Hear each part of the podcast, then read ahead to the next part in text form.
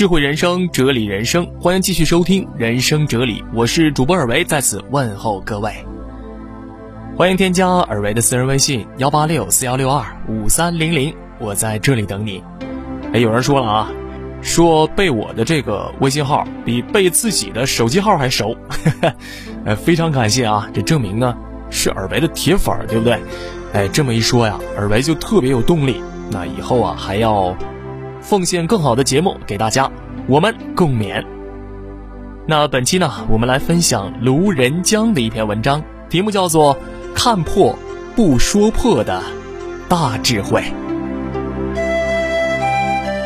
在生活中啊，对于身边人做出的不妥之事，有时呢我们会一眼看破其本质，但是碍于对象、场合和时机，并不适合说破。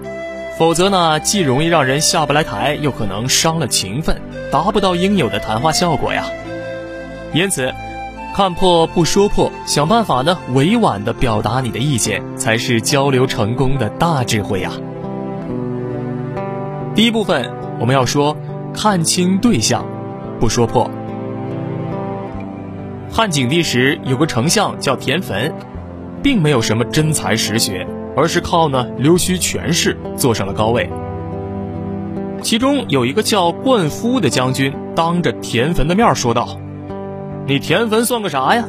不就是靠阿谀奉承起家的吗？有什么值得炫耀的？”哎呦，这番话呀，顿时让田汾是恼羞成怒，一气之下斩了灌夫。随后，田汾到同僚徐冲那里抱怨别人轻视自己。徐冲听后呢，看出了田汾傲慢肤浅的本质，但碍于他睚眦必报的性格，没有直接说破，而是劝道：“灯笼高挂，虽引人注目，但无重力；铁球躺地，虽有重力，但不被瞩目。倘若您将铁球高高挂起，不就镇住螃蟹了吗？”田汾听了以后呢，心领神会，面露笑意。微微颔首，不顾谈话对象，尤其当面对心胸狭隘之人时，看破就说破就很容易啊！这祸从口出，好心变成驴肝肺啊！而徐冲呢，就会看对象说话，他看破了田汾无才又无德的秉性，但没说破，而是迂回的借助灯笼和铁球说事儿，以此呢暗示田汾。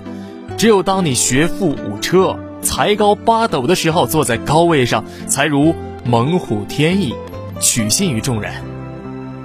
这种说法呢，虽没有直接将问题说破，但却隐晦地说出了自己的意见，给人以启迪。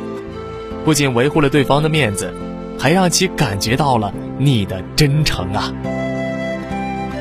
第二部分，我们说看清场合，不说破。在一次足球赛上，皇马队的阿尔杰罗本因为个人攻击欲极强，这死活呢不愿意传球给队友。但事与愿违，他踢得越毒，就越进不了球。结果呢，白白浪费了很多进球的机会，导致比赛失败。在随后的发布会上，有记者问教练舒斯特尔如何评价罗本的表现。舒斯特尔呢想了想说。足球是一个团体运动，输赢不在于哪一个人，而是整个团队。所以今天的失败不是哪一个人的。我只想说的是，火箭上天靠的就是十几万人航天团队的协调动作。如果有人只顾自己单独冒进，那么火箭是不可能顺利完成升天任务的。后来啊，罗本听到这番话，很是惭愧，主动向教练道歉。并逐渐改变了这个比较毒的球风，开始积极与队友协作配合了。在大庭广众的场合下，见人之短，随即说破，将会使人陷入难堪的境地，让人难于下台阶儿啊！整不好呢，就会破罐子破摔，跟你较劲哈。同时会因伤了面子，破坏关系。而教练呢，在看破罗本的缺点以后。并没有当着众多媒体的面指责他的不爱传球，而是呢用类比的方式说明了所有队员要团结协作的道理。这样在不伤人自尊的情况下，使人领悟自身的缺点，领会呢你善良的良苦用心，既较好的改掉了自己的毛病，又体面的下了台阶儿。第三部分呢，叫做看清时机，不说破。有一天呢，IBM 公司的老总沃森啊，突然找到创业不久的比尔盖茨，说要跟他合作开发一款芯片，并将为此签订条约。啊，条约怎么说的呢？是微软必须严格保守 IBM 的所有秘密，而对微软公司的秘密则不负任何责任。呵。这比尔盖茨呢，虽看破了这是一纸不平等的霸王条款，心里很生气，但又一想，自己的公司呢刚刚起步，没什么名气呀，不妨借助这个时机呢拼一把。于是他愉快地回应道：“小羊跟在头羊后面，肯定能吃到好草。”这沃森呢，本没想到他会说出这番话，心里很受用。还承诺以后会给予比尔盖茨更多的帮助。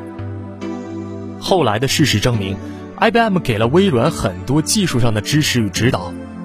而就在这段时间，比尔盖茨凭借 IBM 公司的名气和学到的经验，从一个小小的创业者呢，很快成了商界精英。在商场上，当自己实力较弱时，如果在看清了合作方的强悍和霸气以后，非要显露聪明，与其较真儿啊，说出问题的实质，那么合作方呢就不会放心而全力的扶助你、帮衬你啊，你呢也就难于借强者之力获取成功。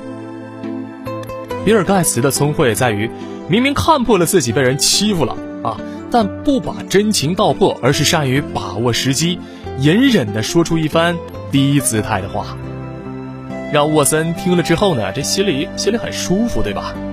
继而愿意提供更大的支撑，最终呢，帮助比尔盖茨斩获了成功。面对不同的对象，看破不说破，而是隐晦的顺着其心理需要说话，就会让人感激你。面对不同的场合呢，看破不说破，而是灵活机巧的暗示，就会使对方愉快的接受你的意见。面对不同的时机。看破不说破，而是隐忍的说出令对方舒心的话，就会结交友谊，获得支持。所以呢，在生活中啊，有的时候要学会看破不说破，那选择隐忍，委婉的跟对方说话，这可不能单纯的理解为软弱呀，这也是一种谈话的大智慧呀。